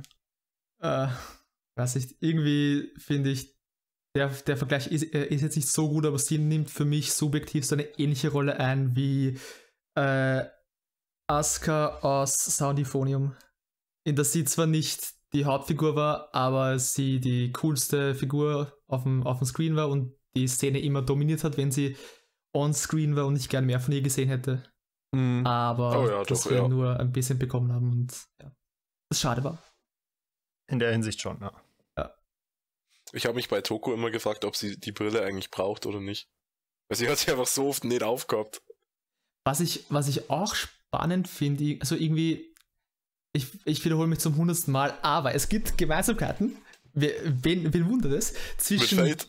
mit Fate Stay Night, ja. Au. Ähm, und äh, einige Figuren ähneln denen aus Fate Stay Night und umgekehrt. Ähm, aber für Toko sehe ich da jetzt irgendwie kein Gegenstück in, in Fate, was irgendwie komisch ist. Jetzt ist schon interessant, dass es keine Gemeinsamkeit gi- gibt. Ja gut, man muss. Ja, echt ist es. Ich hätte ich hätt, äh, szenenweise eventuell den Kiritsugu aus Fate Zero so mit dir verglichen, aber nein, das passt nicht wirklich. Keine Ahnung, da gibt es irgendwie niemanden. Hm, mir fällt zumindest keiner ein. Mir auch nicht. Eventuell die, die, die Lehrerin, die bei Shiro äh, gefühlt zu Hause ist, die immer Essen schnurrt von dem. Nee, Ach, das nee, passt auch nicht. nee, nein, nein, nein, nee. nein. Ja, gibt's Nee. keine. Komisch. Hm. Da ist Nasu ein cooler Charakter durch die Lappen gegangen. Bei der Kopie von Karano Kyokai. Beziehungsweise bei Oh dem. Upgrade Version 2. Seid ihr mir böse, wenn ich ein, ein Fazit fälle? Ich würde davor noch gerne was anbringen, was ich vorhin eigentlich sagen wollte und dann habe ich es vergessen. Äh, die Feen aus dem sechsten Film erinnern mich stark an Berserk. Beziehungsweise muss ich daran denken. Und jeder, der Berserk gelesen hat, weiß, wovon ich spreche. Also keiner gerade sagen, da stehst du jetzt wieder da alleine da bei uns. Richtig, das ist ein, ein Insider zwischen mir und den kultivierten Zuhörern dieses Podcasts. Also niemandem. nee, ich meine, ja, der, der Vergleich passt nicht perfekt, aber ich musste zumindest ans- äh, ansatzweise dran denken. Und seit diesem Arc sind Feen in Anime- und Manga-Form für mich gestorben. Ich meine, Schön zu hören. Klingt echt- Keine klingt Ahnung, total du redest. Tinkerbell geht gerade noch so, aber alles, was sonst mit Feen zu tun hat, keine Ahnung. seit, seit diesem Arc, äh, weiß nicht. Keine Ahnung, wovon du redest. ist so geil. Aber du wirst schon recht haben. Ja. Ich, ich würde gerne mal, äh, vielleicht kam es vorhin schon und ich habe es wieder vergessen. Glaubt ihr, die Filme wären besser, wenn man sie in chronologischer Ordnung geguckt hätte? Nein. Glaube ich auch nicht. Ich Okay. denke, dass Haben wir das manche geklärt? Filme sich kurzweiliger anfühlen könnten.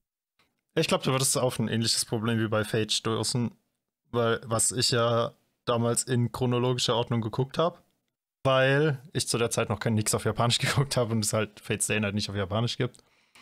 Und ich hatte mit Fate Zero am Anfang echt Probleme da reinzufinden, worum es überhaupt geht und was alles. Ja, das ist, glaube ich, ein anderes Thema, Fate Zero, aber ähm, was, was ich meine, äh, speziell die ersten vier Filme, ja, also wie ich sie gesehen habe, dachte ich zum Beispiel so während dem dritten irgendwie, dass ich halt schon jetzt mittlerweile gern wüsste, was mit Shiki irgendwie los war, weil die Rede von dem Koma war zu dem Zeitpunkt, glaube ich schon. Aber irgendwie wusste halt niemand so genau, was, was abgeht. Oder, oder wir als Zuseher wussten zu dem Zeitpunkt halt noch nicht, warum sie im, im Koma lag, wie es dazu kam, was auch immer. Und wenn der vierte Teil dann halt zum zweiten wird, chronologisch, ähm, dann ist das zumindest schon geklärt. Zu dem Zeitpunkt. Ja, aber ich glaube halt nicht, dass es eine gute Idee ist, den interessantesten Aspekt dieser Filmreihe wegzunehmen. Und für mich ist es mit das Interessanteste, dass es nicht chronologisch ist. Weil viele der Fragen ja erst dadurch aufgeworfen werden, dass die Reihenfolge vertauscht ist. Und das Problem, dass es Filme mittendrin gibt, die keine Relevanz spielen, wie zum Beispiel den sechsten Film, die hätte man ja auch in der richtigen Reihenfolge. Also ich sehe nicht, dass die besser werden würde, die Reihe, wenn man sie in einer anderen Reihenfolge schaut. Ja, besser eh nicht, aber halt manche Filme, wie zum Beispiel die ersten, keine Ahnung, drei, zumindest stellenweise würden, glaube ich, kurzweiliger werden. Oder zumindest, also ich, ich fand halt, ich, ich, ich habe halt gedacht, ähm, während dem dritten Film, der generell eigentlich schon recht okay war, also echt, echt gut mit, also verglichen mit den anderen, ähm, dass ich halt jetzt schon gerne wüsste, was mit Shiki so wirklich los war. Und was da gerade auf dem Bildschirm passiert, das war mir rela äh, relativ wurscht, abgesehen davon, als dem einem sein Bein verdreht wurde. Aber ähm, ja, ich weiß nicht, irgendwie habe äh, hab ich ja schon gehofft, dass die halt schnell weitermachen. So kommt's, kommt's, ich will wissen, was, was mit Chico los ist. Äh, während wäre das quasi schon zu dem Zeitpunkt geklärt, dann hätte ich mich, glaube ich, mehr äh, auf das fokussieren können, was da gerade vor mir passiert. Ähm, aber, aber ich bin generell bei dir, dass ähm, der, der Aspekt, dass es so kreuz und quer war und wir die Filme in einer Reihenfolge gesehen haben, wie es, also die, die handgepflückt war für uns, äh, das war schon ziemlich spannend. Und das ist auch etwas, was ich in der Form so noch nirgendwo wirklich gesehen Ja, habe. Dass es halt wirklich so, so kreuz und quer ist. Aber jetzt, wo ich drüber geredet habe, mag ich die Reihe, glaube ich, weniger als direkt nachdem ich sie beendet habe. und das heißt schon was. Also nicht viel, aber jetzt, weil jetzt, wo ich so drüber nachdenke, diese, dieses Ding halt, was mit, was mit äh, Shiki irgendwie passiert und so, das war halt eins von die wenigen Sachen, die mich irgendwie interessiert äh, haben. Und jetzt, wenn ich so drüber nachdenke, wie, wie lang das oft dauert, bis ich da halt zu dem einen Punkt, von dem ich gern mehr gehabt hätte, wieder überhaupt was gekriegt habe und wie viel Nonsens ich dazwischen gehabt habe, der mich einfach nicht angesprochen hat. Das tut dem Ganzen irgendwie nicht gut. Ja, vor allem, wenn du ein halbes Jahr warten musst, bis der nächste Film kommt. ja. Ich, hab mich- ich frage mich da, wie die Kinopreise sind für einen halben, halben Stundenfilm. Falls die im Kino gelaufen sind oder so. Ich glaube nicht, dass sie im Kino liefen. Ja, Glaub- wahrscheinlich. Ja, ich kann Keine mir zumindest vorstellen, dass die direkt ins Fernsehen kamen. So wie andere Anime auch. Ja, Keine wahrscheinlich. Ahnung. Ja. Ich fände es halt so komisch, wenn du dann auf einmal, äh, das eine warst ein Zwei-Stunden-Film, das andere hast du 40 Minuten, eine halbe Stunde, dreiviertel Stunde. Das ist halt auch ziemlich spannend. Also, das gibt es in der Form halt auch nicht wirklich. Was ich aber prinzipiell mag, weil wenn ein Film halt eine halbe Stunde dauert, dann dauert er halt eine halbe Stunde. Ja. Ich meine, warum soll man den länger machen, wenn mit der halben Stunde das erzählt ist, was erzählt ist? Ja, Ich glaube, du hättest den auch, ja. Epilog auch in weniger als einer halben Stunde Ja, in drei Minuten können. wahrscheinlich. Ja. Also, wenn, dann war es eher sowieso alles zu lang und nicht zu kurz. Äh, Ich deswegen. bin ich. ich habe Oh, da, ich habe, shit. ich habe auch teilweise echt an das Ende von Neon Genesis Evangelion gedacht, Ich leider auch. ah, weil da so viel gelabert wurde. Und Ey. das hat mich sehr traurig gemacht, weil ich das Ende von Evangelion ja durchaus mag. Übrigens, der Podcast ist jetzt oben verlinkt. Er Aber hier hat es mich, hier hat's mich, hier hat's mich ja echt fertig gemacht. Okay, ähm, bei dem Katanagatari Podcast, ich glaube, wir haben das nicht ähm, on air gesagt, äh, sondern nur privat so. Ähm, zumindest ich und ihr, glaube ich, auch, hattet so die Befürchtung, dass ähm, Karen no Kyokai ist ja generell jetzt nicht so beliebt, sagen wir mal. Oder, oder zumindest sprechen nicht allzu viele Leute davon. Ich denke, es gibt ein paar so mehr oder weniger Hardcore-Fans, die ähm, so, so ein bisschen über die, die Serie sprechen. Aber, aber generell, zumindest höre hör ich ziemlich wenig darüber. Und bei Katanagatari galt ja dasselbe. Und ähm, bei Katanagatari haben wir gesagt, dass es vielleicht daran liegen könnte, dass die Serie halt zwar durch ihre Optik und durch die komische ähm, Laufzeit, also dass, dass die Folgen äh, Doppellänge haben, äh, so ein kleines Versprechen macht, wie ja, ich bin außergewöhnlich und ich bin cool und du wirst mich mögen, aber im Endeffekt gab es halt nicht so viel an der Serie zu mögen, wie wir uns vielleicht erwartet haben. Äh, würdet ihr sagen, dass es bei Karano Kyokai auch der Fall ist? Also, Mhm. ich, ich meine, ich war bei Katana Gatri, habe ich noch nicht gesehen, ich war nicht dabei.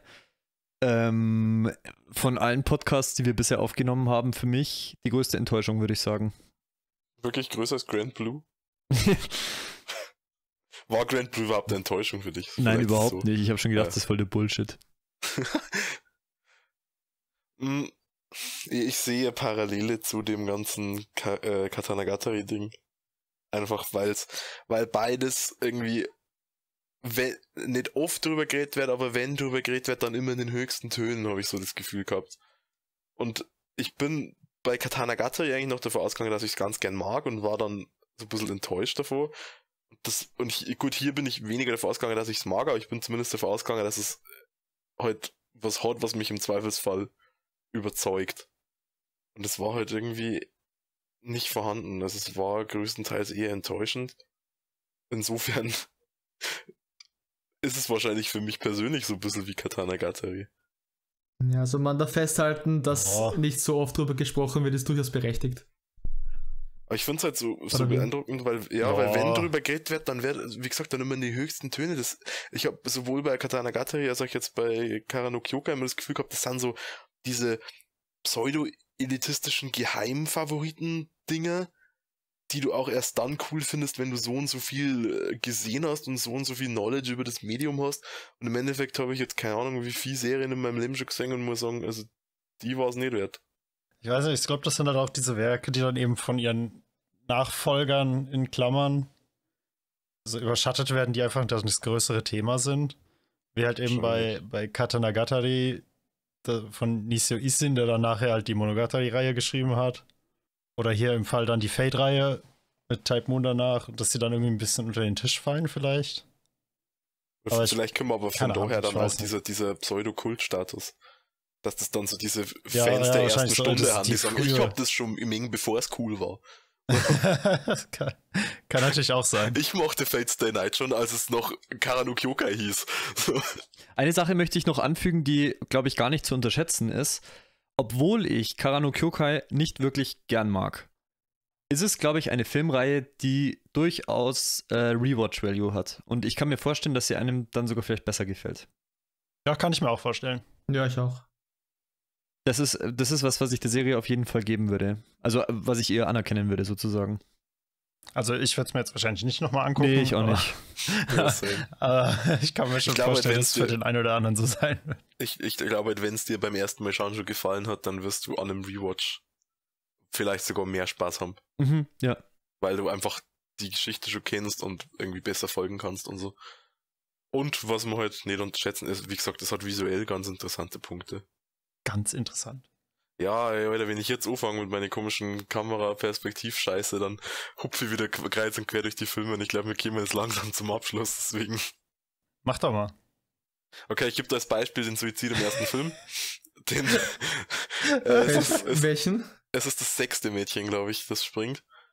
Ähm, das, weil, also, während die sich, quasi, du siehst den ganzen Ablauf, dieses Mädchen und äh, Toko erzählt oder erklärt irgendwie, was genau da eigentlich vor sich geht. Und ähm, die, die, die Perspektive ist so, dass du der in der Ego-Perspektive auf dieses Dach folgst.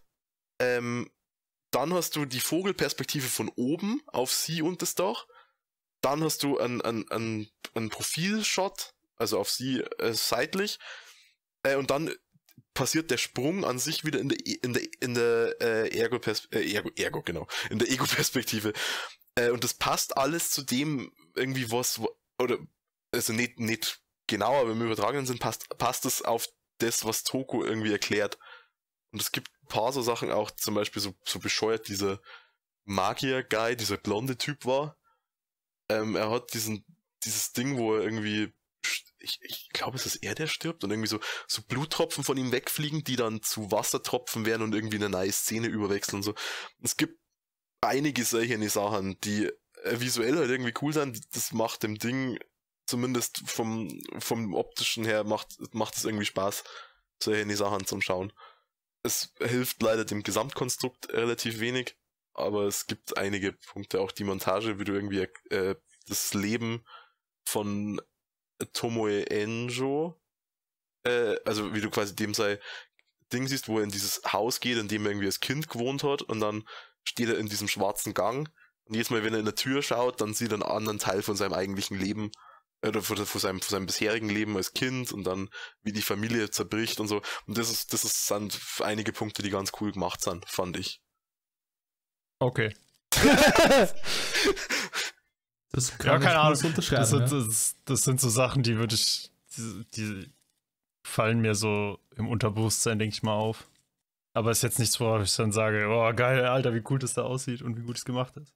Da denke ich Ja, bei, bei halt schon, UFO-Table äh, eher an andere Sachen. Optisch interessante Sachen. Ja, die Kämpfe haben wir ja vorher schon gesagt, dass die ganzen, dass die Olli nur gut ausschauen, so. Selbst der Kampf von Asaka schaut ganz gut aus. Also, das macht halt den Film nicht besser. Ja, aber der Kampf Sechs- ist halt trotzdem leider langweilig. Naja. Ja. Ähm, wie schaut's aus, Boys? Von mir aus kann man ein Fazit machen. Okay, glaub, Joma- Fazit. Ich glaube, Joma, du musst abschließen, oder? Ja, machst den ich Laden dicht. Die, ich mach den Laden hier dicht. Äh, Fazit, ist es eine Sünde, Karano Kyokai zu schauen? Nein. Ja, So, ich, ja, dachte, ist das das- sagt jetzt je, ich dachte, sagt jetzt jeder was. Ist es eine Sünde, Karano Kyokai zu mögen? Ich gebe das Wort weiter an Stevie. ah, okay. Prinzipiell mag ich alle Menschen, egal was sie mögen. Fazit Ende. Also bist du quasi genauso so äh, neutral wie Mikia oder die Schweiz. Ja. Nee, äh, Fazit.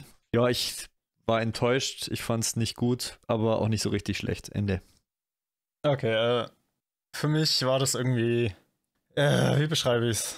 Also, so im Gesamtbild würde ich es bei ganz gut einordnen. Äh, aber es war halt auch so ein bisschen eine Achterbahnfahrt, sag ich mal. Weil eben manche Filme zwischendrin wieder total irrelevant sind und dann gibt es wieder welche, die richtig spannend sind. Und am Anfang, also ich bin mit der Prämisse reinge oder mit dem Glauben reingegangen, dass jeder Film eine Stunde lang ist. Und dann hatte ich irgendwie die ersten paar Filme geguckt. Oh, Teil 5 und Teil 7 sind zwei Stunden lang. Hm, Bis jetzt ist ja noch nicht so gut. Muss ich mir das jetzt zwei Stunden dann geben? Und dann war der fünfte, ja, war so meh. Beim siebten hatte ich dann recht wenig Bock. Nach dem sechsten dann auch. Aber der siebte hat mir dann wirklich am besten von allen gefallen. Und es ist, es ist halt irgendwie eine, eine einzigartige Anschauerfahrung, sag ich mal, um es äh, nett auszudrücken. Euphemismus. Nein, aber generell, so, so, so schlimm habe ich es ja und ich ja, so schlimm fand ich es jetzt auch wieder nicht, weil es ist halt immer noch, selbst wenn der Inhalt nicht so interessant ist, hast du immer noch einen fantastischen Soundtrack, wie ich finde. Du hast Ja. Animationen von UFO-Table, die einfach absolut genial sind. Ich liebe es, wie dieses Studio mit Licht arbeitet und auch eben Farbverläufen. Wie dann zum Beispiel diese Szene, die ist mir gleich am Anfang im Gedächtnis geblieben, wie dann eben dieses Blut auf diesem Steinweg in Bambus, wie das ganze Blut sich durch diese Steine da durchschlängelt. Mhm. Und ich liebe, wie das da aussieht. Das generell Darstellung von Blut bei UFO Table einfach genial. Die Farbe Rot ist halt auch extremst äh, cool in dem Fall. Also ge äh, ge äh, generell bei den Filmen und bei allen Serien eigentlich von, von UFO Table. So die, die Farbe Rot, keine Ahnung, hat irgendwas an sich. Ja. Wie dann auch, wie dann auch im zweiten Film und immer wieder in den Rückblenden dieser rote Kimono von Shiki. Ah, Ich habe eine so Theorie, woran das liegt. Ich glaube, die haben ja generell in ihren Farben, glaube ich, so einen Blaustich, kann das sein? Also generell die Farbpalette ist so ein bisschen bläulich angehaucht. Und ich glaube einfach, dass Rot auf dem Farbkreis genau gegenüber ist und dass deswegen der Kontrast so stark ist.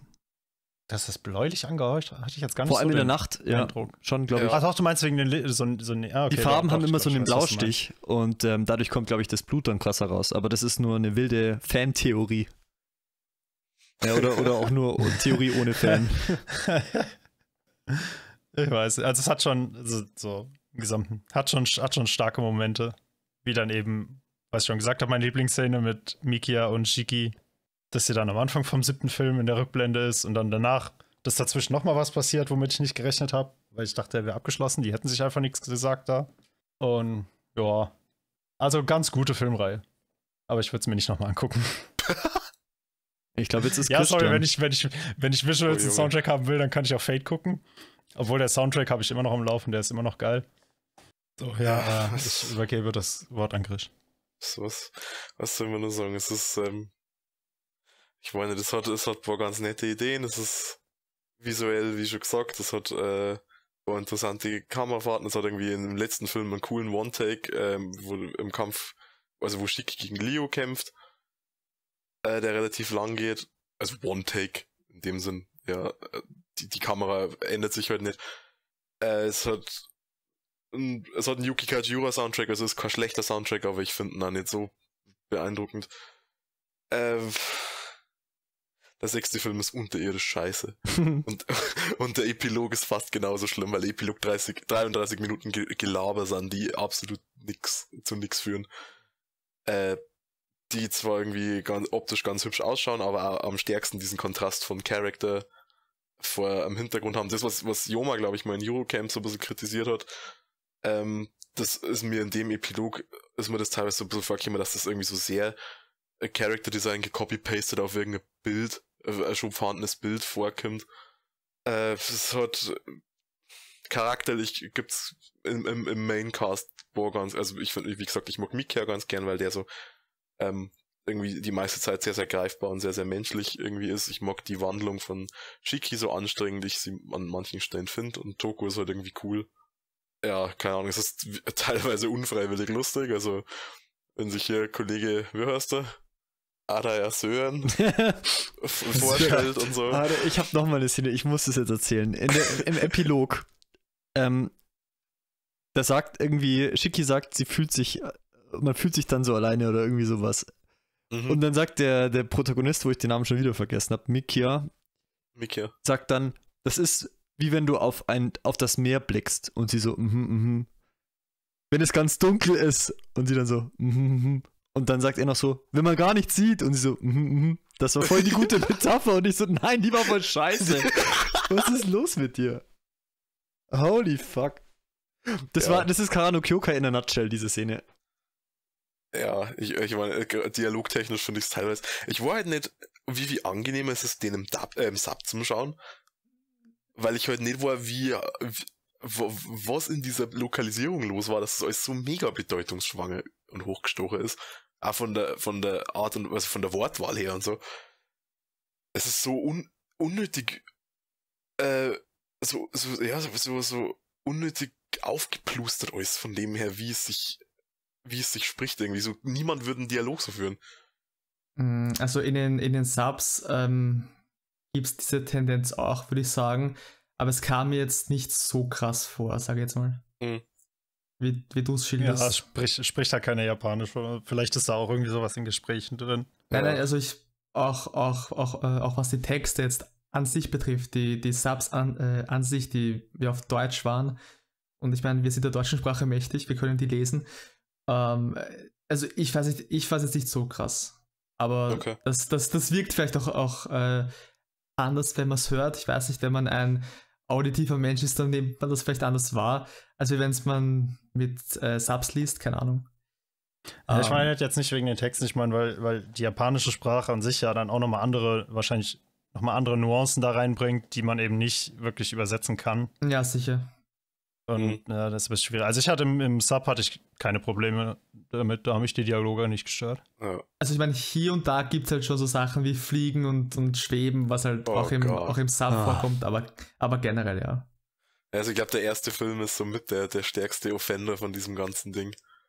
Also der ist sehr, sehr, sehr, sehr hart irgendwie in seine Dialoge. Ansonsten, ich finde tatsächlich auch, was, was Sol vorher gesagt hat, die ganze Ding mit, mit Farbe und mit Blut und so, das ist ganz cool. Also haben wir wieder beim Visuellen. Ich habe irgendwann mal in meinem Leben gedacht, ich bin kein visueller Mensch, gell. ja, ich glaube, recht viel mehr kann ich gar nicht mehr sagen. So, und jetzt äh, bestätigt sich meine Theorie vom Anfang. Joma, Ja. weißt du noch, was meine Theorie war? Nee, ich teste dich nicht, ich sag's dir einfach. Ich habe behauptet, dass du von uns allen das am meisten mochtest. Ich weiß nicht, ich glaube, ich mag es am zweitmeisten. Ich glaube, Soul mag es ein bisschen mehr als ich. Äh, was ich so rausgehört habe. ich finde es Ähm, gar nicht mal so gut einzuschätzen, wie sehr du es jetzt magst. Ich kann es für mich selbst eigentlich auch nicht einschätzen. Ich meine, ich stehe dem Ganzen ein bisschen neutral gegenüber. Also viel, vieles bei meiner Meinung schwingt halt äh, oder, oder, oder, oder kommt halt daher, dass ich halt Parallelen zu Fate sehe oder halt Inspirationen und was Das ist mir immer. noch gar nicht Und- aufgefallen. Ja, ich weiß nicht, ich hätte da mehr drüber reden sollen ähm, insofern kann ich gar nicht so wirklich neutral sagen. Also, wie gut finde ich die Filmserie, abgesehen davon? Keine Ahnung. Ja. Äh, spielt für mich auch keine so große Rolle. Ich weiß nicht. Also, nochmal anschauen würde ich es in naher Zukunft zumindest nicht. Ich habe ein wenig, ein klitzekleines bisschen Interesse am Epilog und an den anderen Wie? zwei Filmen. Keine Ahnung, ich, ich finde es einfach witzig, wie ihr den beschrieben habt. Ja, total. Ja, stimmt, an den anderen Filmen, die wir jetzt gar nicht, da hätte ich auch, ja, ja, ein bisschen Interesse hätte ich schon dran. Ich Vielleicht meine, ich habe ich hab ein, bisschen- ich hab ein bisschen Bock auf die Filme, aber wahrscheinlich nicht so viel, als dass ich sie wirklich schauen würde. Cool. Ähm, ja. Hätten wir jetzt eigentlich im Vorhinein vielleicht darauf hinweisen sollen, dass wir nur über die Filme sprechen, die in Deutschland erschienen sind. Ach Ja. was. Ich glaube, das ist klar geworden. Wenn nicht, äh, wir haben nur über die Filme gesprochen, die in Deutschland erschienen sind. Ja. Nee, also Grisch, wie, wie du vorhin gerade über das, äh, das Agententrio, nenne ich es jetzt mal, gesprochen hast, ähm, kam mir irgendwie so ein Gedanke. Die wirken auf, auf mich irgendwie so wie das Trio äh, aus Fillmore, Oh, wie, Das- wie kannst du es wagen? das quasi, äh, wie, wie hieß sie, Karen, äh, die, die, die, die Goth, äh, Äh, Ingrid. Ingrid, genau, dass sie quasi ähm. Schicki. Schicki darstellen soll, genau. Äh, Valero halt ähm, Toko und Fillmore halt äh, Mikia. Keine Ahnung. Kam mir spontan der, der Gedanke jetzt. Dafür sind es charakterlich, glaube ich, zu unterschiedlich. Also Filmer und, und Fillmore äh, vielleicht, ja. Filmer und Mikia, glaube ich, sind von der Person her ganz anders. Aber ich finde es einen lustigen Ansatz tatsächlich. Ich finde es eigentlich ganz cool. Ja. Äh, aber ja, ich weiß nicht, Fillmore war dann halt doch nicht so enttäuschend. Nee, Spaß. Ähm, ich weiß nicht, Filmer Wenn war ich- fantastisch. Voll. Wenn ich an, an Nasus Werke generell äh, denke, also auch an die Type Moon Sachen, die ich gesehen habe bisher zumindest, dann muss ich an einen Herzfrequenzmonitor denken. Wo du halt ab und zu so wirkliche Ausschläge hast, so, so Höhepunkte und dann Ewigkeit so Flatline. Ja. Und bei Fate Stay Night fand ich diese Höhepunkte, diese Ausschläge kamen halt öfter vor, da war die Frequenz höher. Ja. Ähm, und ja, bei Karano eben nicht. Und das fand ich schade. Ähm, es hat definitiv einige coole Ansätze. Wir haben vorhin eh schon drüber gesprochen. Ich finde den fünften Teil zumindest sehr faszinierend. Ähm, was den Aufbau betrifft, was die Szenenauswahl betrifft, also wie uns das als Zuseher präsentiert wurde. Ähm, hat mich ein kleines, kleines bisschen auch an Tatami Galaxy erinnert. Ähm, es hätte mich wahrscheinlich noch mehr an Perfect Blue, glaube ich, er, äh, erinnert, hätte ich den Film gesehen. Ähm, ja, glaube ich auch. Aber was nicht, was nicht ist, kann ja noch werden. In dem Sinne, seid gespannt. Äh, zwinker, zwinker. Äh, ja, keine Ahnung. Ähm, ich fand die Serie okay. Und an ich der Stelle, ganz nett. weil wir haben uns vor der Aufnahme des Podcasts darüber unterhalten, wann wir Werbung dafür machen, möchte ich nochmal darauf hinweisen, dass wir mittlerweile bei Spotify vertreten sind. Ähm, der Link dazu ist in der Videobeschreibung. Also wenn ihr keinen Bock habt, das Ganze über YouTube immer anzuhören, weil Datenvolumen zum Beispiel, dann klickt einfach mal in die Infobox, nee, nicht in die Infobox, in die Videobeschreibung und ähm, öffnet Spotify. Da gibt es auch alle Folgen. Ja, aber ich dachte, das haben wir vor das Intro gepackt. Ja, aber jetzt, manche skippen das vielleicht. Die meisten schalten da schon ab. Aber die treuen Zuschauer, die bis jetzt gucken, für die ist es ja wichtig. Tobi, Tobi. Tobi, wir sind auch bei Spotify. Und das weißt du eh schon, aber egal. Alle Karanok Yokai-Fans haben sowieso abgeschalten, dass sich so die, der Konsens gebildet hat, äh, nicht so meins. Das könnte unser Podcast mit den meisten Dislikes werden. Ja, kann ich nichts dafür, dass die alle Contest haben. Jetzt schon. Also jetzt könnt ihr meistens gleich haben. Und außerdem gibt es das auch in der Werbebranche, dass man quasi eine Werbung schaltet, dann kommt eine andere Werbung und dann kommt wieder die Werbung zu dem Produkt, das zwei Werbungen vorher beworben wurde. Und das habe ich gerade gemacht. Tamaris-Schuhen zum Beispiel. Ja, zum Beispiel. Tamaris. Ich denke, der größte Vorteil von Spotify ist halt, dass du, wenn du es übers Handy hörst, äh, halt das Handy auf Standby ausmachen Ja. kannst, während bei Ja. YouTube das halt nicht geht. ja, Ja, oder wenn du unterwegs bist und es mit deinem Datenvolumen anhören möchtest, dann ist es halt bei YouTube Ja. kacke, weil das Video die ganze Zeit lädt. Während Ja, das Datenvolumen halt viel kleiner ist bei Spotify. Also, draufklicken, uns folgen und alle Podcasts dort und hier anhören, wenn ihr uns äh, absolut supporten wollt. Die werden übrigens da wöchentlich, äh, bis wir aktuell sind, veröffentlicht. Oder war wöchentlich, ne? Ja. Immer am Sonntag um 12. Übrigens, das haben wir noch nie kommuniziert, aber wenn wir schon dabei sind, ist jetzt auch schon scheißegal, weil die, die es nicht interessiert haben, eh schon abgeschaltet. Ähm, unser Podcast kommt, falls ihr es noch nicht festgestellt habt, auch immer sonntags um 12. Und zwar normalerweise alle zwei Wochen. Außer an Weihnachten. Außer Weihnachten. Ja, und jetzt bin ich fertig. Außer wir machen mal Urlaub. Weil Männer Dann brauchen Urlaub. ja, das können wir. Männer ja. brauchen Dann Urlaub. kommt Davos. Urlaub vom Urlaub. Da wird vorproduziert hier. Content. Nee, dann kommen wieder äh, hier Links zu äh, Livestreams. Wir könnten eigentlich, falls ihr Bock habt, dass wir mal einen Podcast live aufnehmen, dann schreibt es unten gerne in die Kommentare. Ach ne, dann kommt so viel Stille live on air, die ich dann rauscutten die ich sonst rausschneide. Das würde ich dann einfach online nehmen in dem Podcast. Ja, ich auch. Da ist nämlich dann der Chat Das ist ja dabei. auch kein Pod Wir können ja einfach, ja, wir können einfach so über irgendein Zeug reden. Apropos, was Also ist eigentlich uns mit wissen. dem was ist eigentlich mit dem Podcast von den Streaming Days oder was auch immer, den, den wir auf Twitch hatten? Der wird auch bald kommen oder so. Die müssen wir doch jetzt nicht. Der ist doch bei, der ist doch bei Ani Haber. Voll, Link ist in der Beschreibung. ähm, das, das müssen wir doch jetzt alles nicht hier jetzt besprechen, oder? Das ist doch scheißegal. Wir machen übrigens auch immer mal wieder Sitzungen, so wie jetzt gerade, ne? Hier. also Boys, was machen wir als nächstes für einen Podcast? Wie wär's denn mit Darker Than Black? Das wäre doch mal ein cooles Thema, oder? Wie arbeiten wir bei der Timeless City Tafelrunde? Darker than Black. Darker than Black, dann auch wieder Oh ja. mit Max. Ja, Mann, lass mal Darker den Black Podcast machen. Also passt der 17. äh, Jänner zum Aufnehmen? Jänner. Ja. Januar, ja. In, in Österreich sagen wir Jänner. Das klingt wie eine Währung, finde ich. Das wusste ich. Und wir, Das soll ich auch manchmal. und wir sagen Das auch Februar statt, statt Februar. Euch ist klar, dass ich das. Soll bitte, soll euch, bitte schneiden. ja, euch ist klar, dass ich das so drin drin lasse schon wieder, wenn es so ist. Oh Mann.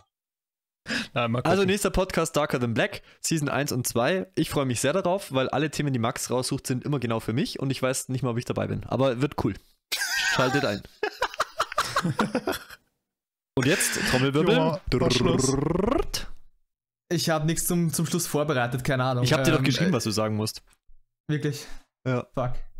Nur die Härteren bekommen die Gärtnerin. Erinnerung, okay. Ähm, Das musst du jetzt, musst verwursteln. okay. Was? Du musst Egal. es in die Abmoderation verwursteln. Ja, äh, folgt, un äh, folgt unter Spotify, ähm, bleibt hart, dann bekommt ihr die Gärtnerin, keine Ahnung. ähm,